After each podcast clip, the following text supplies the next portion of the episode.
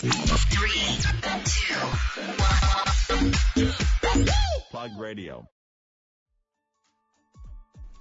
時刻は午後9時を回りました。岡山のシティ FM レディオモモと雑誌プラグによるタイアップ番組、プラグレディオ。パーソナリティの雑誌プラグ編集長山本と、編集部の原田さやかです。こんばんは。こんばんは。ということでね、1月10日で、えー2021年ももうね、始まって10日も経ちましたけど、どうですか、ざっくりしていてないですか、ちょっと。どうですか？ともう、もう10日経ちましたよ。どうですか？って。10日。まあまあまあ、そうですね。10日経ちましたね。もうネットフリックスは始めました、そろそろ。まあその話良くないですか？新年早々こすって。いやいやいや。また2週目でもこすって。いやいやいやいや、さやかちゃん。はいとりあえず、イテウォンクラス見て、うん。愛の不時着見よえ、愛の不時着見始めたんですか、もう。う。見始めた。おー、どうです？やばい。え、いい？面白い。めちゃ面あ、白い面。白い。いやいや。あのね、ご覧になられてる方とか気になってる方、あの僕、はいあれなんですよ、ビジュアルのそのサムネイルの画像を見てたら、うんうん。めっちゃ暗い話なんかなっていう映像なんですけど、へー超絶コミカル。あ、そうなんですか？意外。意外だし、そのね、もうだい大体もうあらすじあれですからあれですけど、韓国の女の人がうん。パラグライダーで北朝鮮に行っちゃうっていううん話なんですけど、財閥令嬢そうそうそうう。そうそうそうそう。なんかその北朝鮮のはい人たちも、あやっぱ同じ人間だし、うんうんうん。そこに生活があるしなんかそのユーモアもあるし、みたいなのが描かれててそうなんですよね。いや僕実は北朝鮮に旅行に行こうと思ってたような人なんで。ありましたよね、そそうのそうそう時期ね。そう、ん。でもね行かなくてよかったんですよね、うん。行ったらなんかアメリカとか何カ国かなんか入れなくなるらしいんで。そうなんですか？そうそうそうそう。へー。確か。北朝鮮に入国してたらアメリカ確か5年ぐらい入れんのなえなかったそうなんですね。そうそうそうそう。めちゃくちゃ厳しいですね。そうなんですよ。だからねなんかそういう意味でも、まあうんあれがリアルなのかフィクシどこまでがフィクションまあフィクションなんでしょうけど、ん。どのぐらいの描写なのかわかんないですけど、うん。まあ人は人じゃないですかなんか、まあね。政治は置いといて、うんうんうん。行ってみたかったですけどね北朝鮮。いやなんかこう、愛の不時着ってコテコテのこう恋愛？いドラマなんかなっやっていうイメージで、なんかそれこそ冬ソナね、めちゃくちゃ昔流行ったじゃないいやですか。そうだから当時冬ソナで、ヨン様、うんうんうん。ペ様って、ペ様とは言ってないけど、多分。あのおばあ様たちがはい。韓国語とか勉強してるじゃないですか、あ今、めちゃめちゃ韓国語勉強してですもんね、今、ー。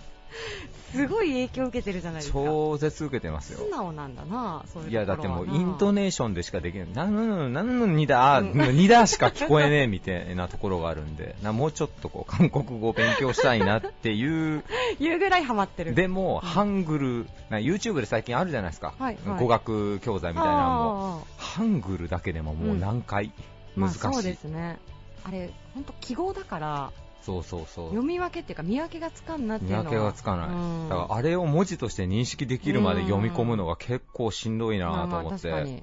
そうそうそう、まあでもちょっとね、ぜひ韓国をちょっと覚えて、うん海外旅行解禁されたら、ぜひ、北朝鮮に。はい、あのまずはイテウォンに行って、うん。でその後は38度線でずっと、うんうんうん。あこの向こうが北朝鮮かっていうのをちょっとこう見て、そっかは、そうそうそう。思いを馳せる。思いを愛にうんう不時着したような気持ちに浸ろうかなと思ってます。頑張ってくださ。はいい、行きましょう、はい。えー続いては岡山地元リーダーたちの思考を探るバリアスリーダーのコーナーです。今回は我が社の進化論というテーマで皆さんにお話をお伺いをしております。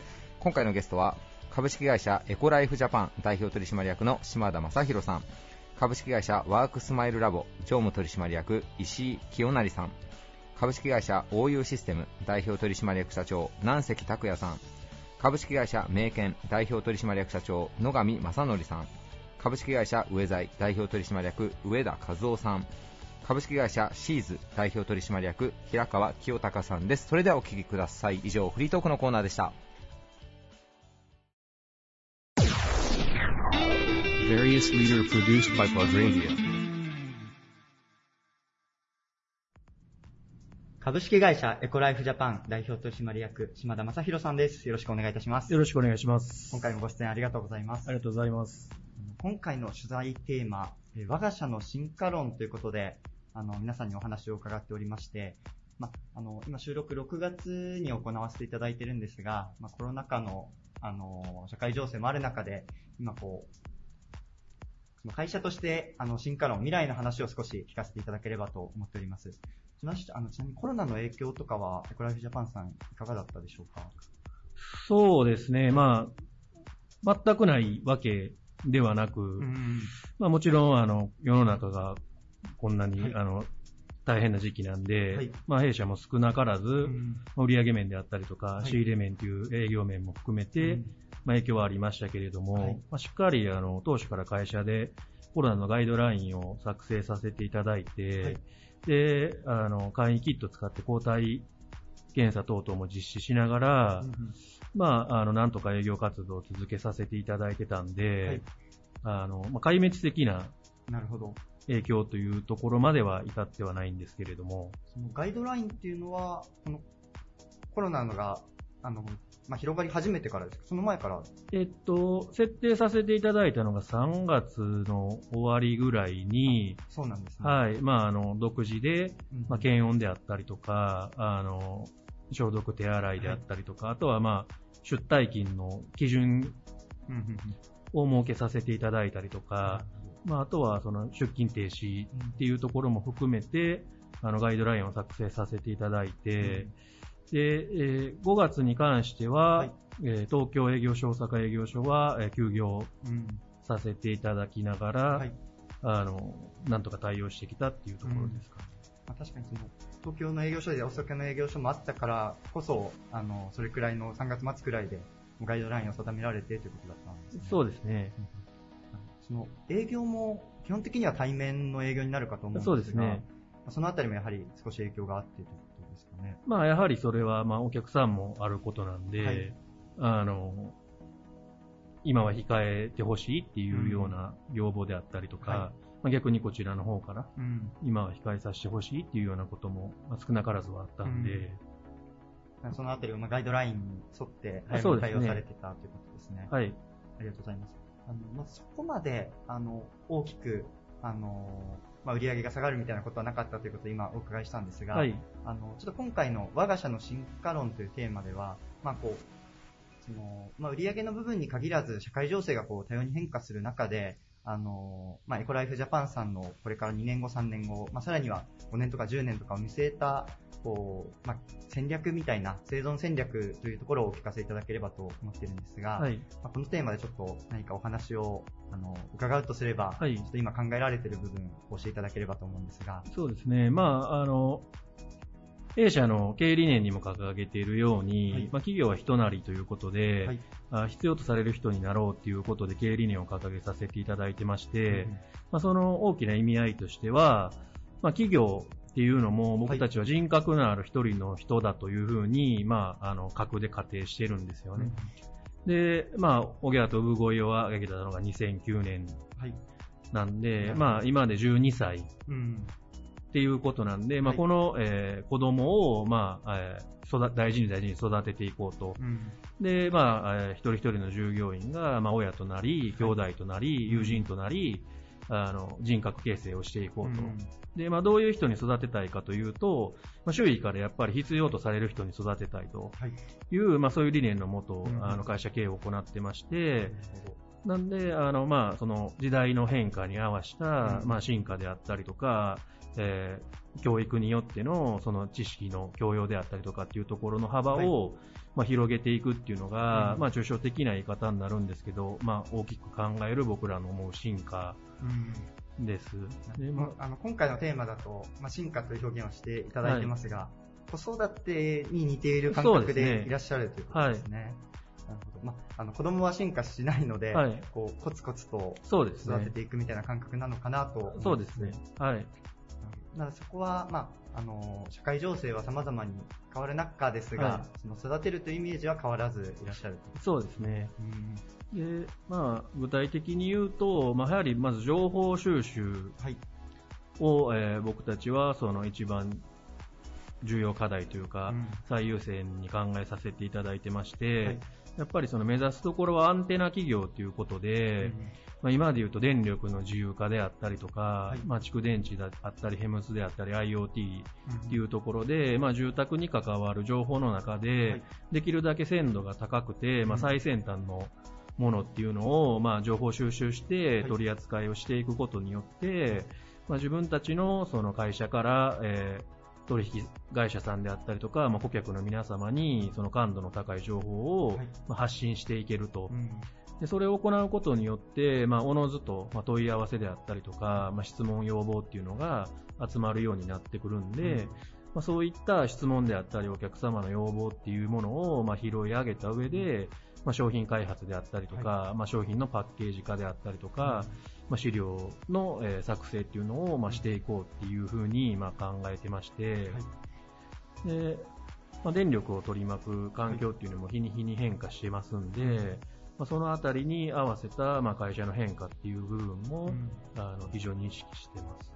まあ、こう社内として先ほどあった育てるというイメージはもちろんありつつ、はい。その事業のか形態としてはその社会情勢、電力の自由化等に合わせてあの、まあ、そちらも進化という意味ではい変わっていっているということですね。そうですね。今情報という言葉がありましたが、こう太陽光の、まあ、設置のイメージが、はいあのまあ、強いというような印象を受けますが、はいあの逆にこう、まあ、太陽光を使ってそのどのようにお客さんがベストな形になるかを、まあ、ご提案されているような形の方があのイメージに近いということですそうですね。はい。まあ、そのために情報のスピード感みたいなところがはい大事になってくる、あの本日も貴重なお話ありがとうございました。ご出演いただいたのは株式会社エコライフジャパン代表取締役島田正宏さんでした。本日もありがとうございました。Various leader produced by Plug Radio. 働くに笑顔を理念にワークスタイルの創造提案を行う企業株式会社ワークスマイルラボ取締役石井清成さんですよろしくお願いいたします、よろしくお願いします今。回もご出演ありがとうございますとんでもないです。今回の取材テーマ、我が社の進化論ということでお話を伺っておりまして、まあ、あの、ワークスマイルラボさんとしては、こう、石井人気センターから、あの、また名前を変えられて、ちょうど進化をされていたところかとは思うんですが、はい。あの、まあ、ここから現在から未来に向けての、あの、進化論というところも含めて、今日はお話を伺えればと思っております。はい。あの、まず新型コロナウイルス等の影響もかなり大きい中で、こう、ワークスマイルラボさんの影響というのはいかがだったでしょうか？そうですね。あの、ありがたいことに我々の業界は、そのコロナの影響っていうのは、さほどなく、はい。なかったです。うんただ、まあ、あの、全くないかというと、やっぱりいろんなお客様とお付き合いさせていただいてますので、お客様に影響があれば、あの、少なからず我々もうん影響はありました。なるほどあの、まあ、業績の部分ももちろんですが、こう、働き方が、こう、オンラインとか、こう、変容する中で、こう、かなりニーズというのも、あの、浮か浮かび上がってきたところなんではないかなと思うんですが、そうですね。もともと私たちが推奨してたそういう働き方、はい。あの、IT の活用とか、クラウド化とか、オンライン化っていったところは、うん。あの、一気に進んだんじゃないかなというふうに思いますね。それは、こう、新型コロナウイルスの、まあ、あの、一つの、まあ、ターニングポイントとして変化があったということですかね。そうですね。あの、コロナウイルスのおかげでっていうとちょっと不謹慎かもしれないですけど、はいまあ、この、あの、こういったことがあったから、私たちが思ってる、まあ、2年から3年後ぐらいの、お働き方が、この数ヶ月で一気にやってきたようなイメージを持ってますね。ありがとうございます。まあ、そのようなこう影響を受けられている中で、今回の取材テーマ、我が社の進化論ということでお話を伺っているんですが、はいこう未来に向けて、ワークスマイルラボさんが考える進化論というと、一言で返していただくと何になりますか？そうですね、まあ、進化論っていうとあれかもしれないんですけども、我が社が一番大事にしている言葉で、まあ、挑戦という言葉があります。でまあ、進化するときはあー、やっぱり変化するのって怖いですし、えー不安に思うことっていうのもあるんですけども、うんそれに対して、えー挑戦して、えーいけるかどうかっていうのはすごい大事じゃないかなというふうに思ってます。うんそれはこう、今までもずっと大切にされてきた部分でもあるということなんですかね。そうですね。特にまあうちの代表が、まあ私の兄になるんですけども、挑戦、チャレンジということは一番大事にしてますね。でもこう変化を恐れずに、その時代の流れに合わせてというか、先を狙って変えていくみたいな。そういうことですね。ええ時代の流れというか時代の一歩先を行くうんように挑戦していくという感じですよね。例えば具体的に今取り組まれていることで、こう、これが挑戦だ、挑戦だったみたいなものがあれば教えていただきたいんですが。そうですね。あの、今このコロナウイルスの影響があって、もともと私たちの、おいわゆるうビジネスの市場うん。は岡山市、えー広くてもまあ岡山県うん。が私たちのビジネスのいわゆるエリアだというふうに考えてました。これはコロナが来る前まではもうずっとそう考えてました。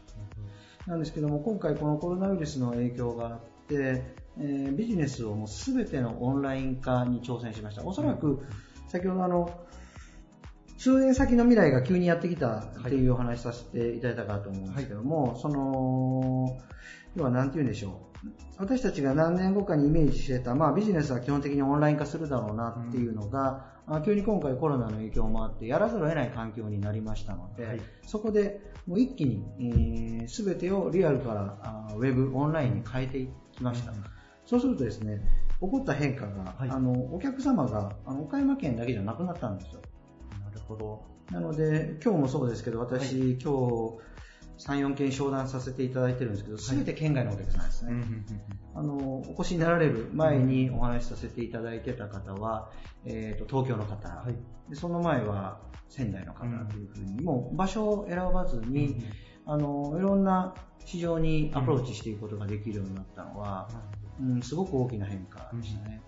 そのオンライン化の取り組みを、まあ、あの営業商材としてご提案されているという認識はあったんですが、はいその自社のこう、まあ、提案の部分であったりこうコミュニケーションを取る部分もオンラインであの今こう対応されるようになっているということなんですね。そうですね。でまあ、そのおかげでこう証券がこうかなり大きく広がるというはい。その新型コロナウイルスが、まあ、一つのきっかけとなっていて。そうですね。まあ、新型コロナウイルスのお影響で、お客様先にリアルに訪問ができなくなりましたので、そうなってくると、まあ、ウェブで訪問というのが当たり前になって、ウェブで訪問となれば別に県内でなくてもいいし、まあ、極端なこと言うと別に国内じゃなくても別に問題ないですし、そういう時代がまあ急にやってきたなというふうに思ってますね。仕組みをこう、まあ、変えるわけじゃないですか、はい。まあ、挑戦ということだと思うんですが、そのこう新しくチャレンジするの結構大変だったんじゃないですか？そうですね、大変、まあ大変は大変でしたけども、おーまあ、今こそ自分たちがもともとこの掲げてたテレワークとか、あとはそういうオンラインのでのおビジネスの、仕組みを作るっていったところが、あの受け入れていただける、うんうん非常にいい機会だなというふうに捉えて取り組んでいきました。ありがとうございます。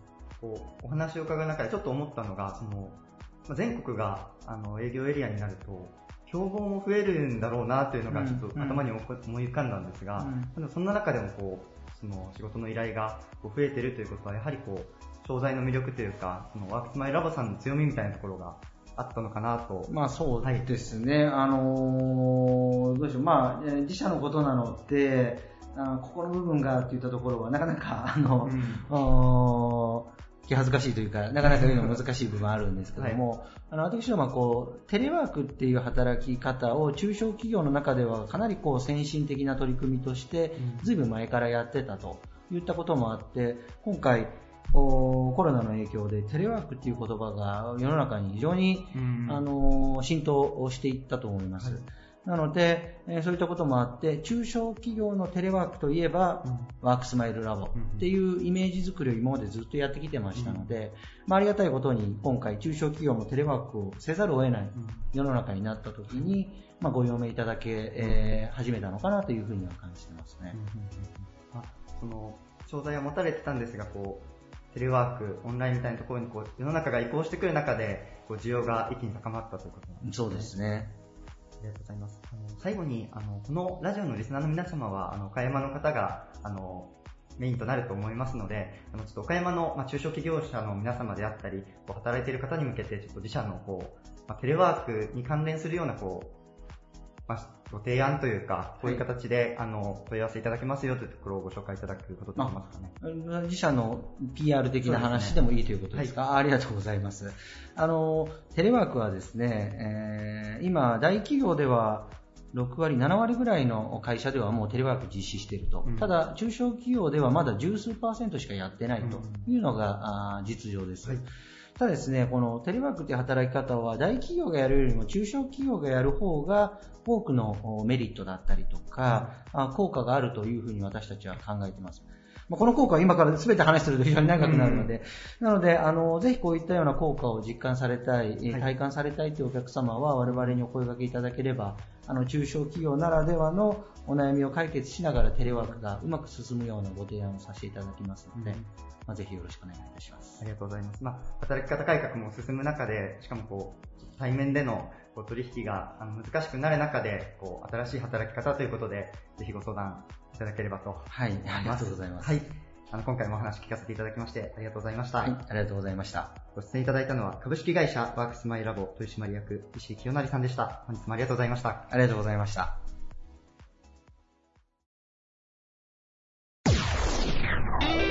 Various leader produced by Pod Radio. 中四国エリアの様々な業界へ社内効率化を提案する IT ソリューションカンパニー岡山のキュレーションメディアサマクル岡山も運営しています株式会社 OU システム代表取締役社長の南関拓也さんですよろしくお願いしますよろしくお願いします。お願いしますえー社長今回テーマが我が社の進化論ということで、はい。まあ、今あのコロナウイルスの感染症対策ではい。こういろんな会社さんとか病院の方々が様々な対策取られてると思うんですけれども、はい。ちょっとですね、今回放送がまた半年ぐらい先で、はい。放送日とタイムラグがあるので申し訳ないんですけどいい、今現在6月です。はい。はい。どんな対策されてますか？えっ、と、対策として、まあ、はい毎日検温を従業員さんにはお願いしてますし、まあ、熱があったら出てこない。あとあの、会社の入り口のところで、はい。その自主自動で、はい。なんて言えばいいのかな。AI の応答されたカメラなんですけど、えー検温とはいマスクしてるかどうかのチェック。あそれから、従業員さん半分ぐらいはもう在宅勤務で、はい交代制ではい勤務してるですね。あ。はい。半分どころか7割ぐらい在宅してるから。あ、そんなに、はい。結構早くから在宅勤務取り入れられてたんですよね、社長。そうです。ね。うち早かったと思います。うん3月中にはやったかな。あ、早いですね、それは。うん岡山がまだそんなに、嘘ついたかもしれない。4月かもしれない でも3月か4 3月月か4月ぐらい。まあでも多分早かったと思います。うんはい。今もやられてるっていうのが、はい結構岡山だと6月の1日かはいら通常勤務に戻ってる企業さんがはい割と多いと思うんですけど、はいその中でまだ継続して。やられてるんですよねうちも通常勤務に戻そうかなと思ったんですけど、うんまあまあ、とは言いつつもまだゼロじゃないじゃないですか。うんすねなんで、まあちょっといきなりみんなが出てくるのが怖いっていうはい従業員さんの声があったんで、はい。じゃあ半分ぐらいにしようかっていうので、うんだから本当にコロナの一番ひどかった時は8割ぐらい本当来てなかったんです。7割、8割。そうなんですか。在宅してたんですけど、はい。それをまあ徐々に出勤させてるはい形で、。はい。まあ来今月中ぐらいにはもううん通常勤務に戻そうかなとう思ってます。ん。あの、もともと在宅勤務の制度がはいあったっていうふうにさっき事前の取材で教えてもらったんですけど、はいい、つぐらいに作られたものなんですか、それは？え ?3、4年前かあ、結構前ですね。な。はい。それぐらいだとうん思います。。それがあったから結構移行しやすかったっていう部分は。まあ移行しやすかったというか、はいまあ在宅やっても別にうちの場合は、はい。業種的にもそんなに効率も落ちないし、うん。まあ問題ないかなと。うん。社員さんの反応としてはどんな感じですか？その在宅になられたことで。アンケートも取ったんですけど、はいあのまあ分かれますけどね、やっぱりうん在宅がいいっていうのと良くない、あの嫌だっていう、はい。はい。よし悪しありますし、うんまあでも結構在宅をこのまま続けさせてほしいみたいな声も上がってますね。それはそれでちょっとまた今後の検討材料というか。そうですね、んそれもちょっと検討して、認めようかなとは思ってます。ああ、なるほど。はいちなみにこう事業の内容というか、うんさっきちょっとちらっとお聞きしたんですけど、取り扱う商品はい。でちょっとコロナ対策に関連するものも今あるっていう。そうですね、だからはいその、会社の今入り口に置いてるは AI いを搭載したサーバーのカメラっていう、検温するようなやつとか、あとはあの、蒸れないマスクとか、うん。見れないマスクですね蒸。れないマスクとか、いいやつですよね。ははいい。そういうやつを、まあちょっとお客さんに喜んでもらえたらなと思ってうん、販売はしてます。もうそこはこう利益度外視みたいな感じではいそうですね、正直赤字ですね。正直赤字なんですね。マスクに関してはもう赤字なんですね。赤字です、赤字。赤字でもやるんですね。赤字ですけど、まああの、本当に蒸れなくて、はい。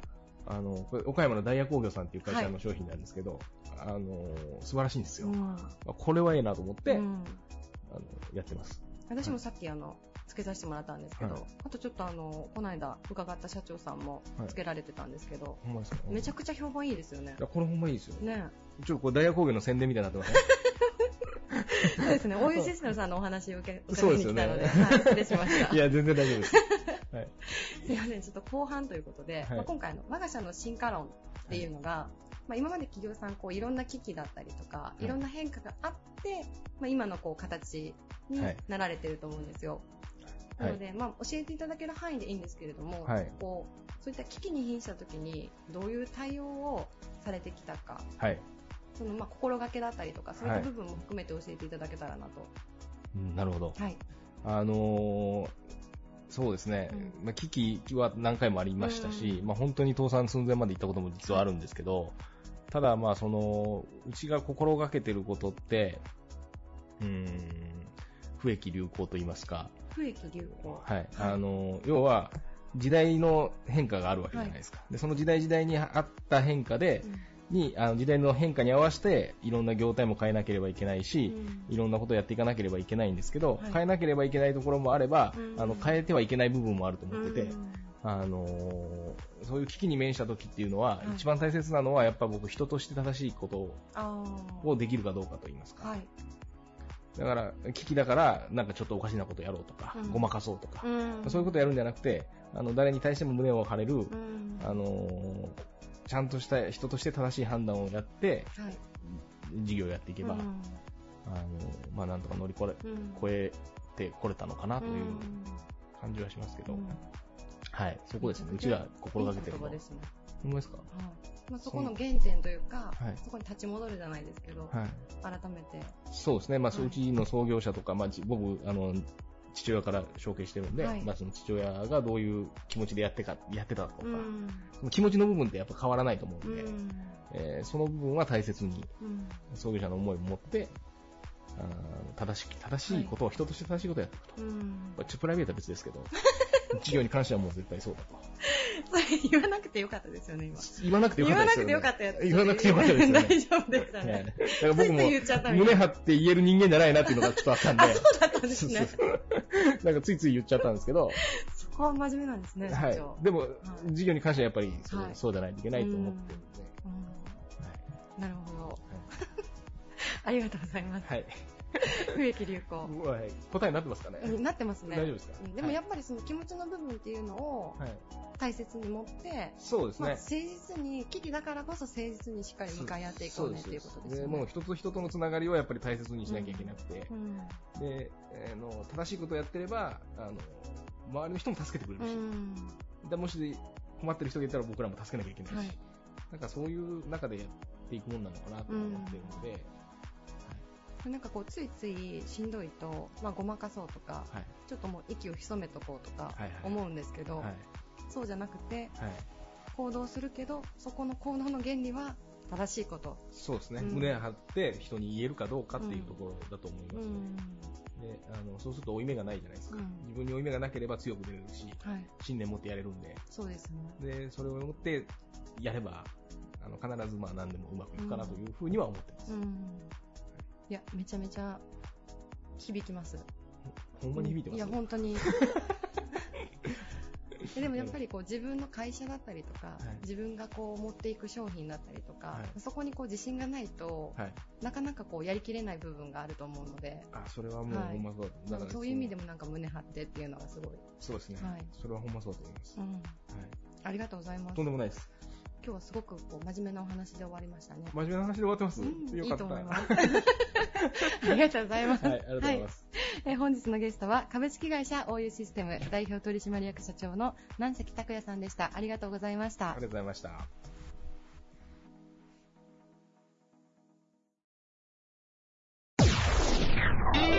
Various leader produced by Plug Radio.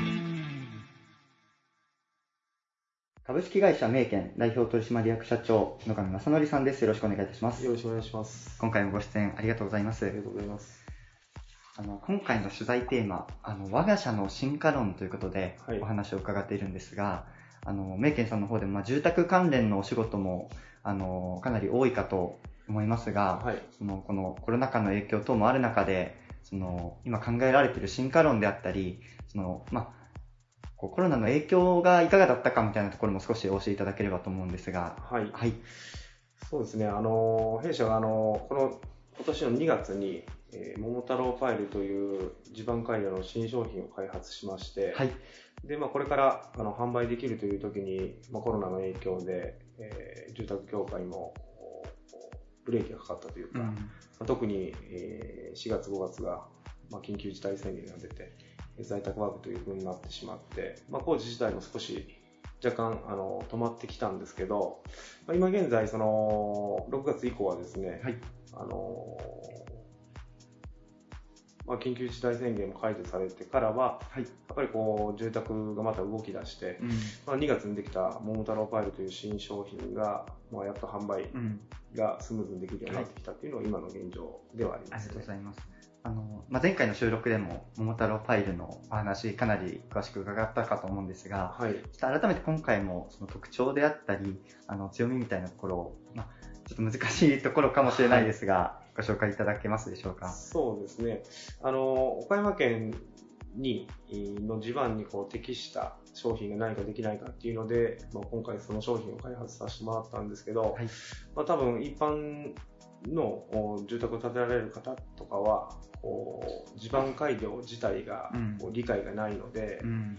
えー杭は全部同じじゃないかなというふうにはい。思われる方も多いと思うんですけど、まあ実はその地盤改良にもいろいろな種類があって、うん。えーセメントを使ったりとか、まあ、採石を使ったりとか、うん。まあ鉄を使ったりっていうふうになるんですけど、まあ、その中でもうちはあの品質を一番に考えているので、はい。その鉄を使ったうん。桃太郎パイルというものをはい。開発して、えー作業しているような状況ではありますね。その家を建てるその前提となるはい。土台の部分というか土地の部分を改良するのにその様々な作り方というか、はい。改良の仕方があるということですね。はい、そうですね。でまあその中でその杭をということで,、はい。でさらにこう岡山の土地に適した杭というところで桃太郎ファイルというものがはい、2月からこう発売されていると、はい、そうですね。ありがとうございます。なんかこう今こう引き合いというか発売されてこう反応であったりその、まあ、コロナ禍の影響もある中でその、まあ、売れ行きみたいなところはいかがな形ですかね。まあ実際こう、えー取引先にご紹介した時には、はい。やっぱりもう名前が桃太郎なので、はい。もう岡山の方ですと、やっぱり桃太郎にうんゆかりがあるので、あの覚えていただきやすいっていうのと、はい。まあやっぱりその桃太郎パイルっていう名前を伝えた時に、こう笑顔がうん見れるようななるほど。まあ印象ではありますね。いいですね。その住宅をこう、まあ、購入するときにその杭を選ばないっていうのはあのちょっと野上社長からもあのよくお話を伺ってたというかはい。そのどの杭が自分の家のその下に使われているかわからない状況で住んでるみたいなケースはあの、まあ、かなり多いのかなと思うんですが、はいなんかそう言われると桃太郎にこう自分の家を支えてもらっているような感覚であの桃太郎パイルを使った家に住めるというのはちょっと、まあ、ちょっと嬉しいのかなと思ったりもしたんですが。そうですね。あの、そのように思っていただくのが本当に一番ありがたいというところなんで、あの、これからもしっかりと、うん宣伝をさせていただいて、えー販売させていただければというふうに思。なんかこうさらにこう、まあ、プロモーションの展開であったりあの研究開発にもかなり力を入れられているのであのさらなる新商品の開発もちょっと研究されているということでお話を伺ったんですが。はい、そうですね。あの、今、新しい商品をまた2つぐらい、はい。えー開発していこうというふうに思ってるんですけど、まあ、取り急ぎ桃太郎に続くシリーズではい。一つ、う新商品を開発して、まあ、2021年はい。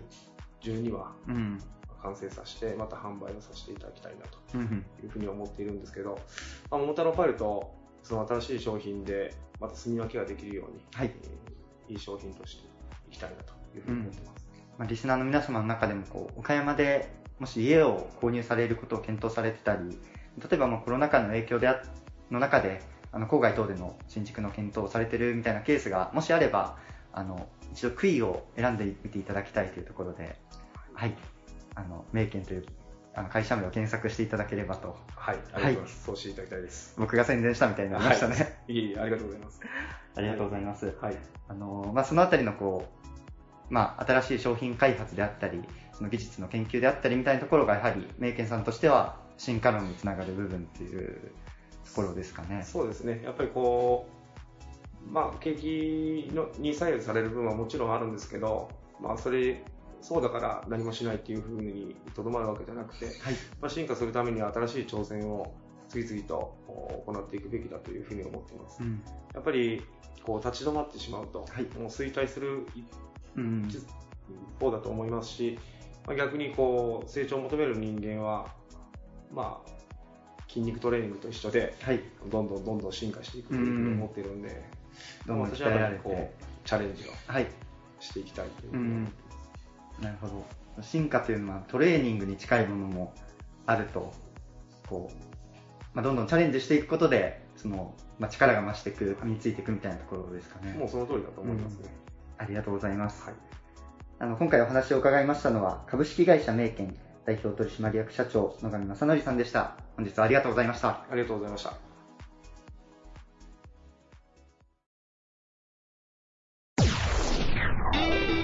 Various leader produced by Plug Radio. JR 関連コンクリート構造物維持管理工事、中性化防止ライニング、耐震補強工事などコンクリート修繕工事のプロフェッショナル集団です。株式会社上材代表取締役の上田和夫さんです。よろしくお願いします。よろしくお願いしおます。願いします。えー上田社長、今回テーマがですね、はい。我が社の進化論ということで、はい、あの、まず最初に、ま、今流行ってるコロナはい。感染症に対する対策であったりとか、はご対応、そういったものを聞かせていただけたらなと思ってるんですけれども、はい。御社としてどういった取り組みをされてらっしゃったんですか？まあ、あのー、おお元請さんとか、はいはい。それからまあ行政なんかのことの指導とか、はい。まあ、いろんなことを調べて、はい。まあ、感染症予防、うん。まあ、あの集団で作業することが多いので、うんまあ、3密というか密閉空間じゃないんですけど、はいはい。まあ、人が固まって作業するということなので、そのえー予防ということだけではなく、マスクとか、うん。えーウイルスブロッカーであるとか、はいはい。そういうものは全員定期的に、はい。えー切れることはいえー会社からはい。用意させていただいたりとか、はそのうちの管理者、工事管理者にはあのフェイスガードとかあをー購入しまして、はいえー現地の管理をするときには使用してください。はい。まあ、手洗いであるとか、うんそういう、えー消毒液、うん。えーなのか全部用意したり、はいえーちょっと今、あの、次亜塩素酸が問題になってやめたんですけはい。ど、はい。えー先週までは、はいあの各部屋にあ、はい。加湿器とあなるほどでずっと炊いてたへー。あのうん毎日それ炊いて中のその除菌というか、はい。はい。そういうことにう。ん。今日もあの上田社長首からはいウイルスブロッカーですかね。はい。そちらをこう下げていらっしゃるんですけれども、それはもう全社員さん分。全社員です。はい。はいあと先ほどお聞きしたのですごい、すすごいいいなと思ったのが、ご家族の分の。マスクも、結局今回のコロナが、はい本人がそういうつもりなくてうも、んまあ、どこからこう感染してくるかわからないとういうことで、ん。これはもう家族を含めての対策を、はい。えーやるべきだと、うんいち早く思いまして、はいあの早い段階ではい。家族の方に会社から支給というはい。全体的に予防とい。うのを徹底してやってなるほど。はい。それこそやっぱりあの上材さんの事業的にも、はい。まあ在宅でできるお仕事ではないと思うんです、やはり現場に行ってっていうところの中でできることは全てやろうという。そうですね、うん。ですからあの会社の特有のその感染防止マニュアルをはい。作りまして、あ、まあそうなんですか。熱が何度だったらどうとか、どこに問い合わせるとか、はい。はい。かなりあの独自のものを制作しまして、へええー家族の方にちょっと見ていたあだいて、なるほど。もしなった時にはどうすればいいのか、うん。事細かく、えー、分かりやすく、はい。独自で作成したりはい。しました、ね徹底されてますね。します。で今でもですけど、はい。毎日、はい。えー現場出勤前自宅で、えー検温をして、あはい。それを写真撮って写真を？はい、その写真を、はい。えー担当のはい。上司に、はい。な何チームかあるんで、はいはい。えーあの LINE LINE うんを用いまして、そこへ送って、はい。それをまあ一個の表にして、へええー全社員。すごいですね。休みの日も。休みの日も、はい。へえそれがあの2週間という、まあ、14日間というくくりがあったと思うんですけど、はい。はい要するに連続してやらないと、うん。最初やった時は休みの日はや良かったんですけど、うん。まあ、その休みの日がその連続っていうのがまあ記録として途切れるということで、はい。まあ、会社内でいろいろ話し合って、まあ、毎日やろうということで、えーやってその1ヶ月、うん。で写真と、はい。測った時間とその、はい。これを一人ずつまとめて、1ヶ月に1回お客さんとかにこういう管理をしますっていうのも、やっぱ安心、お客さんにも安心していただくために、そういう記録を残すようにしてます。すごいですね。その、なんていうんですかね、書くようになってたら、あ、今日朝測るの忘れてた。まあ、このぐらいで、この温度ぐらいでいっかっていうのをちょっと想像してしまったんですけど、はい、写真を撮るとなったら、やっぱ測らないといけないし、そ、ね,、れがまた習慣になりますよね。もう今習慣化されてるので、そんなにみん。な、最初はね、ちょっと休みは出ていたと思うんですけど、はい、ここはやっぱり、あの、一人だけが、はい、全体が守れないということで、うん、そこをよく話し合って理解していただいて、うん、なるほど。いや、ありがとうございます。一つは、まあ、見た目に全員が安心できるということ、うん、お客さんにもこういう管理を徹底していると。いうことで、うん、もし感染した時に後悔したくないという、うん、やっておけばよかったなっていうことがないように、うん。えー、最大限やろうと思います。あと今日あのお伺いした時に下のあの事務所のところもですね、はいすごいこうビニールシートが貼られてて。各個人というか、社員を考えて、はい。えー、材料とか、はいはい、買ってほしいことで、はい、まあ、任せたら、はい、自分たちで。手作りで。やってます。すごいですね、本当に。意識が高いんですね、皆さん。そうですね。やっぱり意識を持つことが大事大事なのかなということと、うん、なんでこんなことやってるんだということが、あの理解してもらうことが最初だなと思って、うん、みんな集まったとその重要性についてお話しさせてもらって、なるほど。理解をと思いましたね。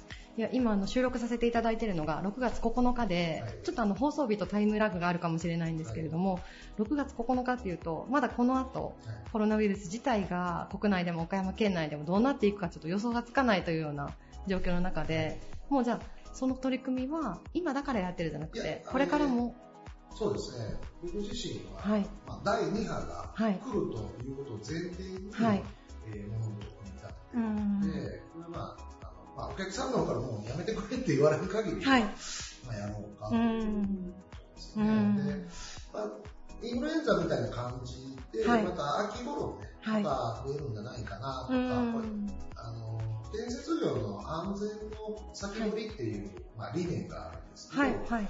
もしだったらどうするっていうことを前提に全部考えるとか、まあ、会社としてね、はい、がついてるので、なるほど。もちろん。なければその越したことはないん。ですけど、あった時にということの前提、それがまあ社員を守ることだと、まあまあ、思ってる。はい、いや、ありがとうございます。いや、あの、今日、お話の後半では、まあ、我が社の進化論ということで、はい、今までの上財さんの歩みの中での変化だったりとか、はい、そういったものをお伺いしたいと思ってるんですよ。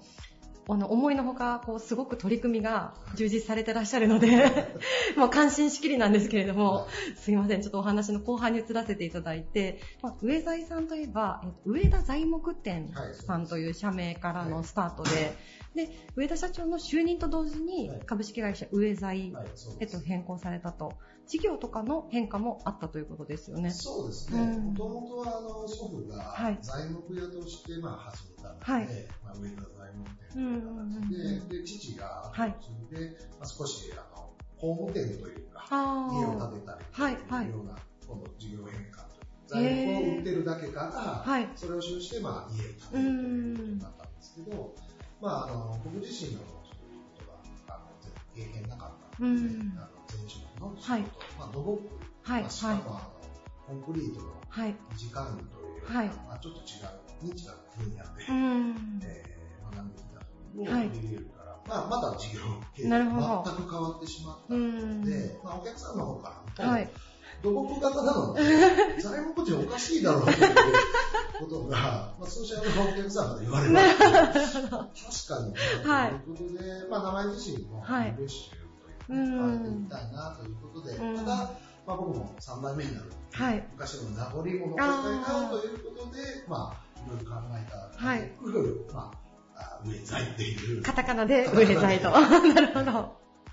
あの、本当にこう、いろんな企業さんが、はい、まあ、その上田さんの場合は危機に変して変化をさせるっていうことでは必ずしもないかもしれないんですけれども、やっぱりこうそうい。う変化に対応して会社も進化させるってい。うことをやられてきてると思うんですけど、上田さんもやはりそうい。った面もあったんでしょうかありますね。うん、あのまあ難しい。話なんですけど、はい、一度労災事故を起こしまして、はい。はい、平成28年はい、えー、まあ、あの、怪我された方も完全に治って、はい、今は平ど、はい、まあ、足場から転落ということで、まあ、死んでもおかしくないような、はい、またその後遺症が残ってもおかしくないような事故を起こしてしまいまして、うん、その時にやっぱ人の命の尊さであるとか、うん。えー、そういうことを痛感しまして、うん、仕事をやるだけではダメだと、うん。まあ、安全にきちっとして初めて物事になるんだということを、まあ、その頃から、はい、特に、まあ、今回のコロナもそうなんですけど、はい安全、はい、もしまた社員を守るという考え方がすごく変わってきたというあそこはものすごく進化してるなるほど。じゃあその方もまあ本当に良かったというかあの元気になられて、ね、お医者さんはい。奇跡だとあそんなになったんですね、はいはいはい、9メーターの高さが落ちましえそんな高いところから落ちられたんですか、はい、もう本当におかしくない、はい、はい。まあ、それを教訓に、はい、絶対に事故を起こしてはいけないし、あのその時の工事担当者に、ね、はい。えー、すごくあの、まあ、僕の部屋に、まあ、いろいろ、まあ、警察も入ったりいろいろするので、なんていうあの、まあ、怒るというより大変だったなっていうことをかけた時も、男泣きをしまして、もうそんな姿を社員にね、これはもう自分の責任だと思って、申し訳なく思いますので、怒るよりも自分を責めたというその時にあの、まあ、安全に対して少しちょっとこう、どういうんですかね、甘く考えてたこともあったように思って、やっぱ僕自身が変わらないといけないし、で、まあ、お客さんにもかなり迷惑かけましたので、えー、それはもうすごいターニングポイントといいますか、安全とかこういうことに関する考え方が全く変わったということがあったので、今回のコロナに対しての対策っていうはい、特にその特別なことはやってるつもりはないんですけど、そのまあ、後悔したくないとか、はいはい、やり残したことがないようにできることを全てやろうという考えでやりました。なるほど。精神は息づいてるんですね。はい、いやありがとうございます。あの本当にいろんな企業さんがもうもちろん業種業態にもよるかと思うんですけどやっぱり少なからず影響を受ける中で、はい、はい、あの本当にこう前向きにこう前を向いて、そうですね。はい。あの、今回のコロナで、すごくなんか、まあちょっと、また一つにこうなってきたという会社自身が。あ、はい。で、えー、まああの社員の自粛なんかはやっぱ会社の方からお願いしてで、月に2、3回は、はい、ウェザイテイクアウト祭りって、え、何ですかそれの飲食をやって、まあ、トマトからはい、で、そこで、まあ、あのご家族を含めてテイクアウトへえ。まあ、家族で楽しんでほしいという取り組みをやったり。はい。え、めっちゃいいですね、それ。あの、好評いただいてて、はい。楽しみに、えー、していただいて、はい。まあ、お取り寄せがあったりとか、もありますし、はい。一発目は、あの、去年社員旅行で北海道行ったはい。思い出して、はい。まあ、北海道からその、札幌ラーメンとか、味噌ラーメン、はい。取り寄せまして、はい。それを、まあ、家族はい。すごい。今日はみんなで。はい、いいですね。めっちゃいいですね。はい、そういうのやったり、はい。まあ、ミュージックとかで、うんうんうんうん。はい。今まあ2回やってるんですけど、まあ、涼しくなったんで、はい。あのみんなで、僕、冷や麦が好きなんですよ。ほうほうほう、冷や麦祭りしよう。お昼に、みんなで、あテント張って、はい、駐車場でやったりとか、なんかまあそういうね、やっぱり、うちだけで自粛ばっかりお願いしているんじゃなくて、まあ、その大小じゃないですけど、こういうことも家族で楽しんでほしいというふうに、まあ、そういうことまで考えれるようになったっていうのは、すごく良かった。なるほど。なんかそのさっき言われてた特別なことしてるんじゃないんだよねっていうふうに社長おっしゃるんですけど、そのなんか基本の考えがあるからこそ逆にこう楽しもうっていう発想も生まれてきたりとか。そうですね。うちだけが特にね、うん、特別コロナというわけじゃなくて世界中の人がそれを困ってるっていう、うん、両方って言ったら言い方悪いかもいいやでも本当に、まあ、あれなのでまあそこをね、はい、こう後ろ向きになるんじゃなくて、はい。えー、まああ前向きにいろいろ考えながら、うん、なくなることはないと思うんですけど、うん、だから、まあ、共存して、コロナとも、まあ、生活していくようになるんだろうな、ということで、まあ、えー、自己管理、はい、もう少しきちんと、やることが、まあ、仕事も管理業なんで、あまあ、まあ、それも含めて、はい。うんいや、でもいいですね。ウェザイテイクアウト祭り。はい。はい。あの、響きも内容も。はい、すごい惹かれました。喜ぶといや、本当にいいですね。はいいや、またちょっと詳しく、あの、あの、この先の取り組みも含めて、また教えてください。ありがとうございます。え本日のゲストは、株式会社ウェザイ代表取締役の上田和夫さんでした。ありがとうございました。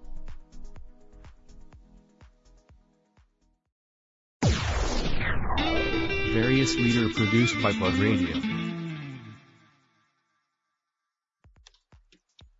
新卒採用支援、採用コンサルティングなど、地域企業の人材採用をトータルでサポートする企業です。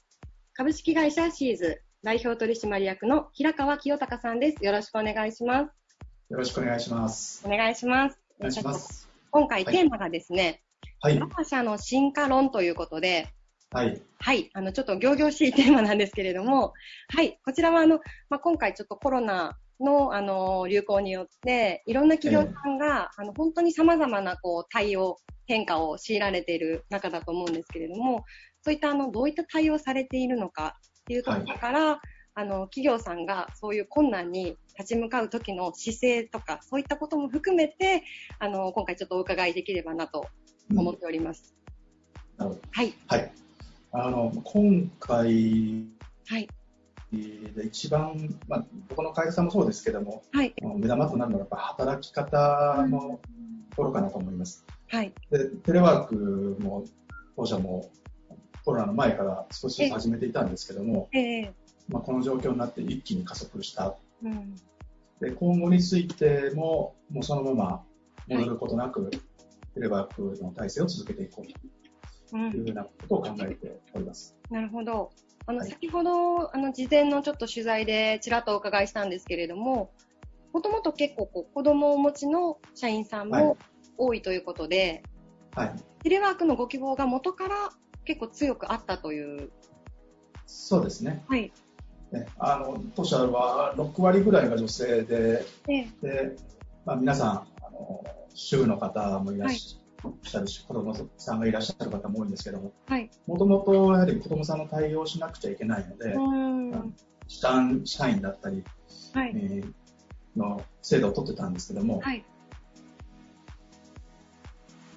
もともとテレワークというか在宅ワーク、在宅ワーク、はい、テレワークですね、をしてほしい、の制度を作ってほしいという話があったので、うん、おそらく1月か12月か忘れましたけども、そのあたりから制度をきちんと定めて、実際やってみようとやってたので、はいはいまあ、今回、まあ、スムーズにいけたかなと思ってます。なるほど。じゃあもう図らずもその助走をちょっとこう、はい、されてって、で、まあ時期的にも、あのー、すごくこう導入しやすいタイミングではある、はい、ということですかね。そうですね、うん。どうですか？実際社員さんの反応というか、うん、社員さんの反応はいいですね。うん、まあ、僕からすると何してるかよくわからないんで、どうかなというのは あるんですけども、はい。まあ、うん、もう少し様子見ながら、ええ、あの月によっては、昨年よりいい月があったり、あまあ、全然さっぱりダメな月もあったり、はい、今日は経営者って数字しかいないので、うん、成果イコール数字だと思いますから、はいはい、まあ、そこを今、どんなもんかなとなるほど。様子を見てるところですね。うん。やはりでも以前に比べると、その細かいコミュニケーションっていう部分では、少し不便なところもありますか、はい、そうですね。当初は、やはりコミュニケーションが全然取れてなくて、うんまあ、いつどこで何が起きてるか、誰がどうしてるかっていうのは分からなかったんですけども、はいはいまあ、最近はやはりあの私も寂しがり屋なので、あのいろんなあオンライン上でいろんなミーティングを設定して、朝礼だとか、お昼の、はい、ミーティングとか、はい、それから夕方仕事が終わる前のあ、はい、ミーティングなども、もう各部署でスケジュール決めて毎日オンライン上で行っております。なるほど。じゃあ、そんなにこう、皆さんがオフィスにこう集合されて仕事をしてた時と、そこまでこう、なんていうんですかね、コミュニケーションの薄さとかっていうのは、導入された当初と比べると、すごくそこも改善されてきてるという感じですかね。そうですね、うんまあ、あのツールなんていくらでもありますので、はいまあ、いろんなツール試しながら一番いい簡単なやつを使おうかなということで模索はしてますけどね。なるほど。ありがとうございます。はい。はい。あと、平川社長、ちょっとあの後半で、無茶ぶりかもしれないんですけれども、はい。はい。あの、今回、まあ、コロナという、ちょっとあの、すごくこう、世界規模で大変なことが起こって、はい。様々な影響出てると思うんですけれども、はい。はい。あの、まあ、世の中の企業さんって、本当にこう、今までも、例えばリーマンであったりとか、はい、いろんなこう、危機的状況を、こう、くぐり抜けてこられた、立ち向かってこられたと思うんです。はい。はい。平川社長、ご自身が、こう、そういった危機にヒントた時に、どういうふうにこう、向き合っていくのかとか、そのあたりのちょっとヒントのようなものがあれば、ぜひ教えていただきたいなと。まあ、今ね、そなかなので、あの、はい、そんな偉そうなこと言ってる 立場じゃなくて、はい、まあ、皆さん、まあ、うちも大変なんですけども、はい。まあ、それでも、ね、まあ、こうして、まだ生きているので、会社も、私自身も、はい。まあ、なんとかなるし、なんとかしなきゃいけないと思ってやってるんですけど、まあ、実はこれで4回目なんですね、シーズンにとって、景気の悪さっていうのは。ああ、4回目。まず4回目。はい。一発目が創業の頃が結構景気が悪かったらしい。今思うと。ほうほうほう。あの数字を見るとそうなんですけど、はい、やってる本人は全くあれなんですけど、創業が1998年、はい、今から23年前になるんですけど、はい、めちゃくちゃ景気が悪かった時だったんですね。で、そんな時にお前よく独立するな、はい、なみんなに言われた気がするんですけど、はい。まあ、本人何も分かってないので、もう景気なんか関係ないやっていう状況だった。すごいポジティブですね。まあまあ、ね、創業者って、はい、あの頭悪いので、私だけでしょうけど、いやいやいや。何も考えずにやってるかまあ、まあ、たちなので。それで、なんとかなって、はい、次来たのが IT バブル。あこれもかなり、まあ、痛かったな。はい、はい。その次リーマン。あ、はい。リーマンの時は、なんとかなりましたね。あ、なんとかなりました。なりましたね。はい。急に V 字回復しましたけど、まあ、今回はじゃあ何なのかって言ったらどうなるか分かりませんけど、はい、もう目の前のことを早く片付けて、うんそれから新しいものを作り出して、はい、トライしてみて、ダメならやめる、いけるないけるなら続けるみたいなことをたくさんたくさんやるしかないのかな。なるほど。と今は思ってます。うんまあ、とにかくこう目の前の、まあ、小さなものから大きなものまで課題があるんだったらしっかり立ち向かって、はい。つどつどで解決していくという、ね、そうですね。うん。まあ、動かないと結果は出ないので、はい。まあ、当然その中のね、戦略は必要なんでしょうけども。はい。うん、そのあたりもじゃあこう、随時考えながら更新していくというか、はい、形ですかね。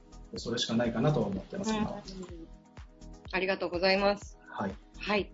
すみません、ちょっとあの収録日とですね、放送日が、ちょっとタイムラグがあるので、あの現在6月9日のあの平川社長のお言葉だったので、はい。はい。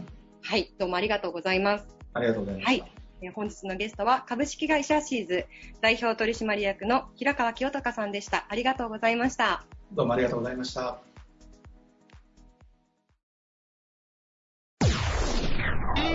Various leader produced by Plug Radio. This radio produced by Okayama Premium Magazine Plug. See you next week.